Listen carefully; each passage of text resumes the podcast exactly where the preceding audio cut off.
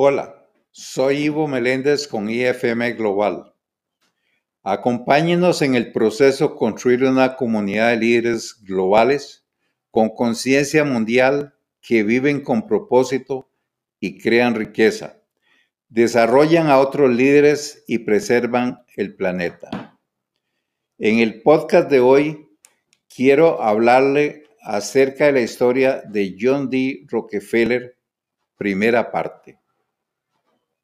En el año 1858, Maurice Clark, un inglés que había emigrado a los Estados Unidos años antes y que trabajaba en Cleveland, Ohio, en una empresa comercial próspera de compra y venta de insumos agrícolas, a sus 28 años tomó la decisión más importante de su vida, renunciar a su trabajo para fundar su propia empresa en el mismo ramo. Como no tenía el dinero que necesitaba para echar a andar su negocio, decidió conseguirse un socio capitalista que aportara unos dos mil dólares. Entonces tuvo una extraña ocurrencia de invitar a un joven de apenas 18 años a formar parte de su empresa, a quien él había conocido y se habían hecho amigos unos años antes cuando fueron compañeros de estudio en una universidad comercial. Digo que fue una extraña ocurrencia porque a Clark le encantaba vivir bien, le gustaban las cosas buenas, el juego y las mujeres, era enérgico y combativo. En cambio, John D. Rockefeller era un joven retraído, profundamente religioso, inusualmente sobrio y afable para su edad se dedicaba a llevar los libros de contabilidad de una empresa de envío de productos en Cleveland y provenía de una familia de recursos limitados y difícilmente podría contar con esa cantidad de dinero. Por otro lado, en sus dos años en la empresa donde trabajaba, Rockefeller se había ganado la reputación de ser uno de los empleados más ferozmente eficientes y honestos de la ciudad un hombre en quien se podía confiar para que contabilizara cada centavo gastado y mantuviera la compañía en negro.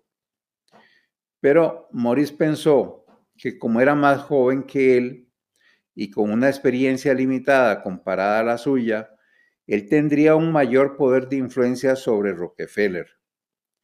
John se puso muy contento con la oferta y a los pocos días tenía la suma de dos mil dólares.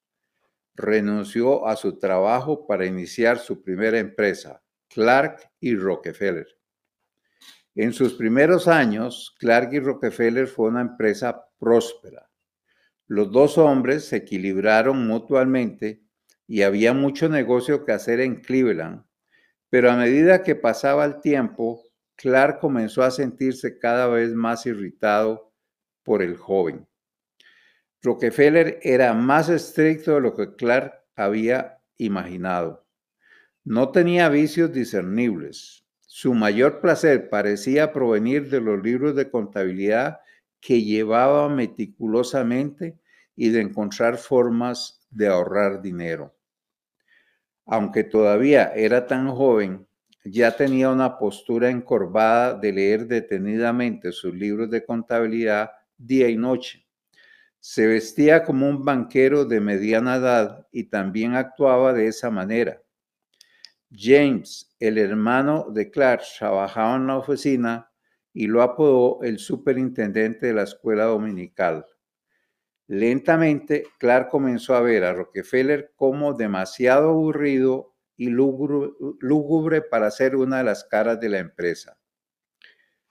Clark trajo un nuevo socio de una familia de élite de Cleveland y eliminó el nombre de Rockefeller del título de la empresa con la esperanza de que eso atrajera aún más negocios. Sorprendentemente, Rockefeller no pareció oponerse a esto, porque él estaba a favor de ganar más dinero y le importaban poco los títulos. Su negocio de productos agrícolas estaba en auge pero pronto se corrió la voz por Cleveland de un nuevo producto que podría desencadenar en esta región el equivalente a la fiebre del oro en California, estimulado por el reciente descubrimiento de ricas vetas de petróleo en el cercano oeste de Pensilvania.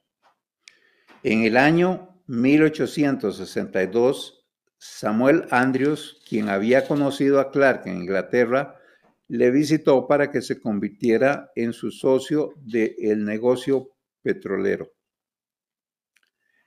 Explicaba Samuel que con muy poco capital podrían iniciar su propia refinería para hacer una fortuna, pues era un negocio con gran potencial y lo, lucrativo que serían una serie de productos que se podían fabricar a muy bajo costo. Pero a Clark no le gustó la propuesta porque el negocio tenía grandes altibajos en los precios muy frecuentes y en medio de la guerra civil era un mal momento para comprometerse. Entonces Andrews le dio el mismo discurso de ventas a Rockefeller y este se encendió en entusiasmo y convenció a Clark de financiar la refinería. En 1863 formaron una nueva empresa de refinación llamada Andrews Clark and Company.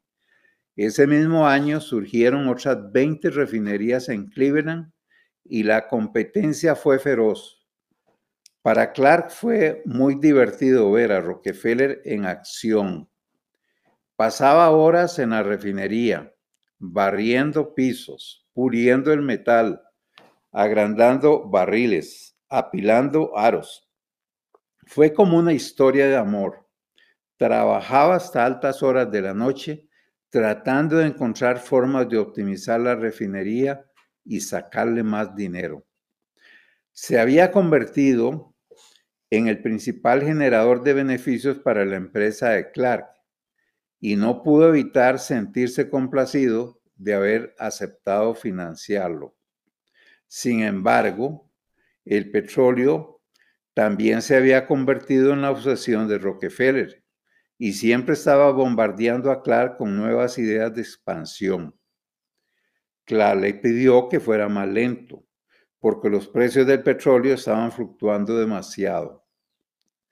Incluso Clark estaba irritado porque Rockefeller se había engrandecido con el éxito de la refinería.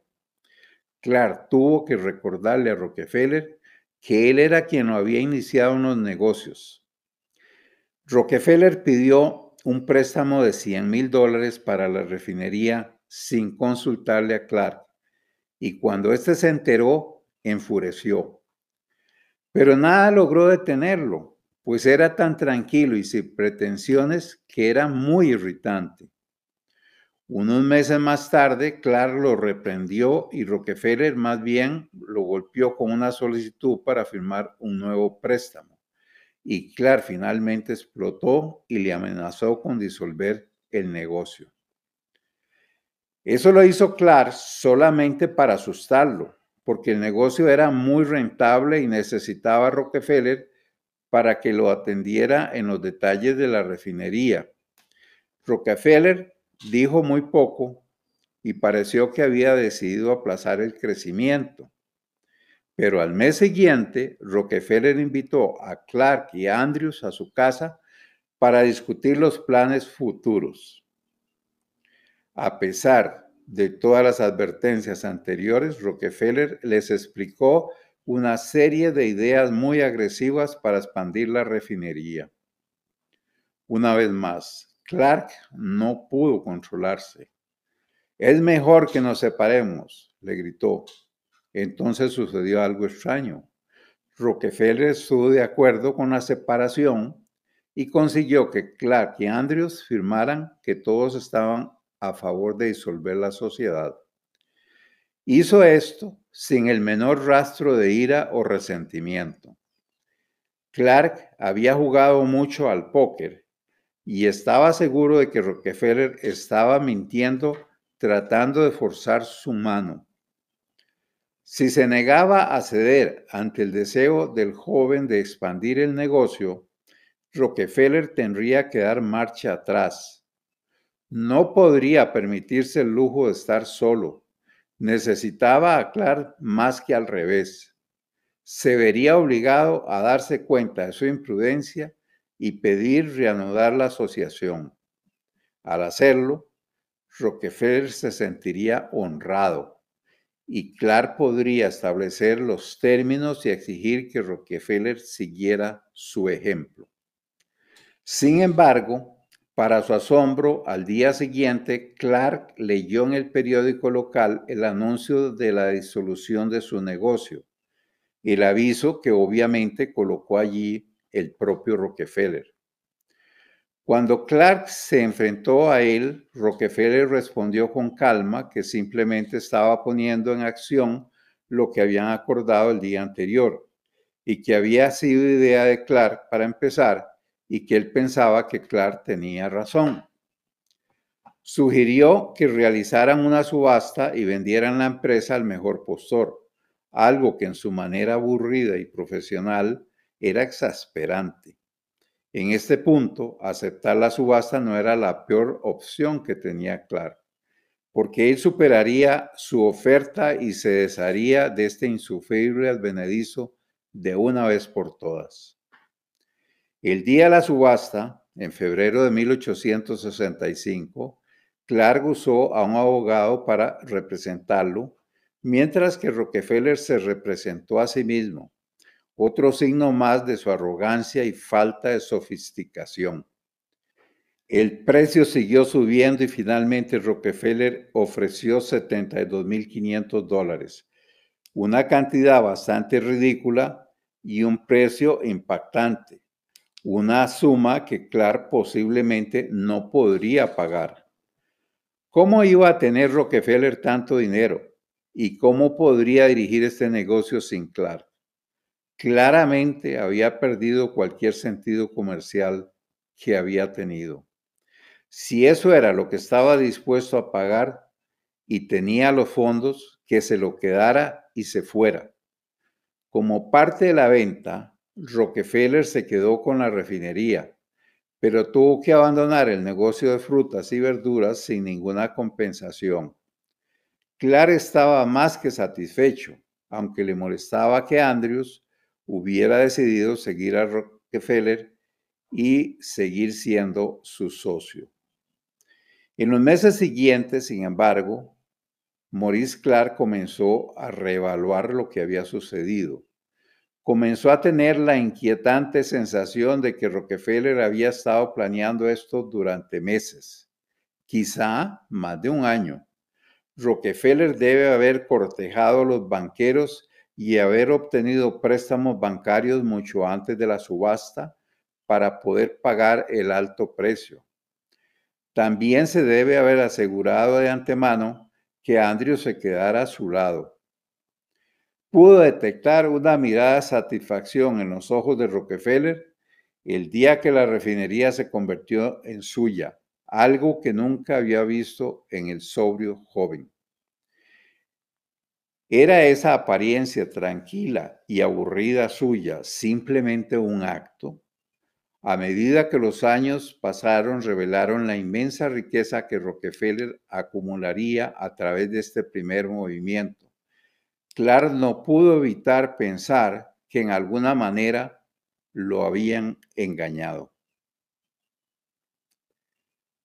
Análisis de la historia. Maurice Clark analizaba varios años después la compra que hizo Rockefeller de la refinería y la inmensa riqueza que acumuló a través de este primer movimiento. No pudo evitar pensar que de alguna manera lo habían engañado. Pero esta no fue la realidad. Siempre es más cómodo y sencillo echarle la culpa a los demás de nuestros propios errores y malas decisiones. A Maurice lo traicionó su ego que le impidió ver la realidad de la situación que estaba ocurriendo.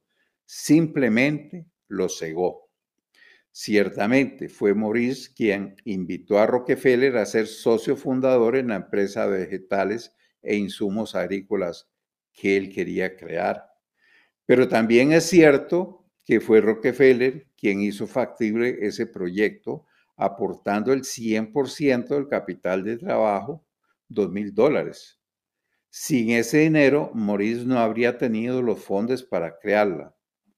Adicionalmente, fue Rockefeller quien llevaba los libros de contabilidad y quien controlaba y ponía orden en la operación.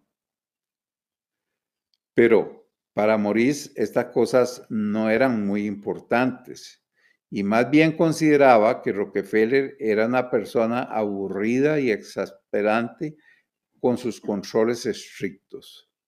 También Maurice consideraba que Rockefeller no estaba a la altura social suya y no era conveniente para el negocio que su apellido estuviera en el nombre de la empresa.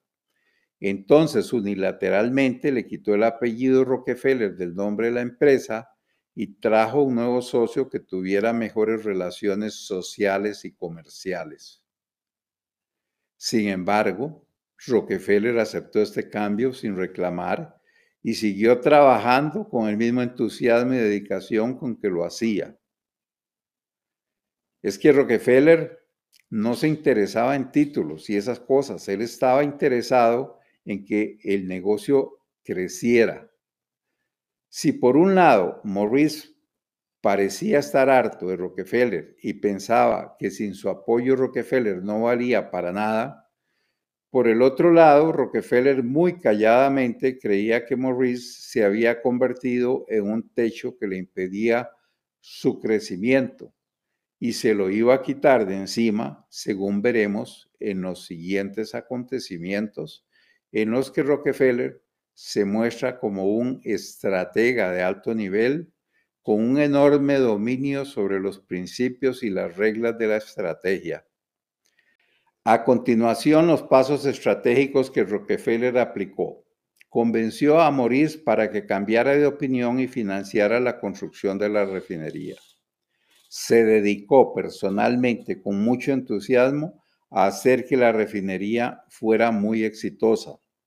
Invertía su tiempo hasta barriendo y limpiando la refinería, pero también dominaba muy bien los números y los procesos de refinación, mejor que nadie en esta industria. Y todo esto lo hizo en silencio, sin necesidad de fanfarronear. Inició un proceso fuerte y sostenido de crecimiento de mejoras a la refinería que le fueron convirtiendo en la más grande, la mejor, la más rentable de esa zona y todo esto lo hizo calladamente. Definió la visión que tenía para el negocio del petróleo y diseñó una estrategia para alcanzar la visión y un plan de acción para implementarla. Desgastó poco a poco a su socio Clark, logrando que se enojara, que se exasperara y perdiera su control emocional. Rockefeller conocía muy bien los botones que le tenía que tocar a Clark para que explotara. Consiguió secretamente el financiamiento previo de los banqueros para comprar la refinería y como él tenía los números de la rentabilidad y conocía muy bien los procesos, con lo cual los pudo convencer. Convenció secretamente al tercer socio, a Andrews, para que le apoyara en la compra de la refinería. Con todos esos pasos controlados, el siguiente fue irritar y exasperar a Maurice para que quisiera quitarse de encima a Rockefeller como socio y como Maurice era jugador experimentado de póker, lograba que Maurice lo quisiera amedrentar con la disolución del negocio. Reunió a los dos socios y con el 100% de los dueños presentes hizo propuestas de inversión con lo cual Maurice perdió el control y lo amenazó una vez más con la disolución. Entonces Rockefeller llegó a un acuerdo de disolución con los dos socios. Al día siguiente, Rockefeller publicó en el periódico el acuerdo sobre la disolución. Cuando Maurice lo llamó para reclamarle, Rockefeller le dijo que solo estaba haciendo lo que habían acordado el día anterior y más bien convenció a Maurice que la disolvieran a través de una subasta pública. Maurice aceptó creyendo que él iba a ganar la subasta y que se iba a deshacer del molesto Rockefeller de una vez por todas. El día de la subasta, Rockefeller se presentó personalmente en tanto que Maurice envió un abogado que lo representara.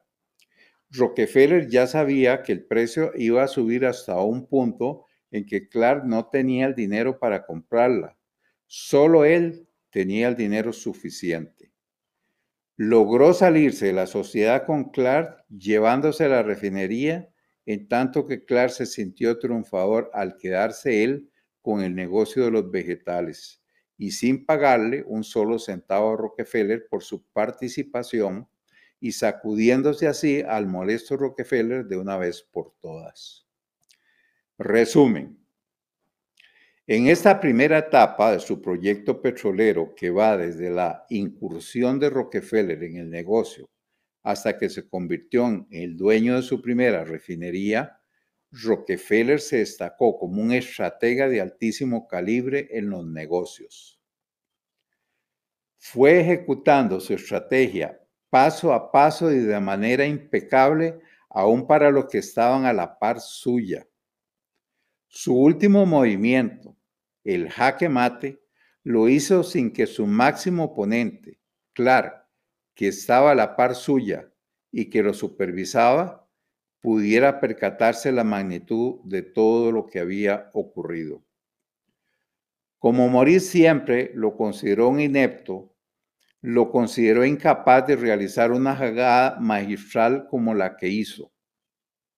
Rockefeller Hizo una excelente lectura del territorio. Manejó el mapa de relaciones estratégicas como un experto. Mantuvo en todo momento su control y su distanciamiento emocional. Siempre dijo menos de lo que necesitaba decir, manteniendo en secreto por largo tiempo información sensitiva. En esta primera parte de la historia, Rockefeller demuestra una gran disciplina estratégica, pero este es solo el comienzo. Muchas gracias.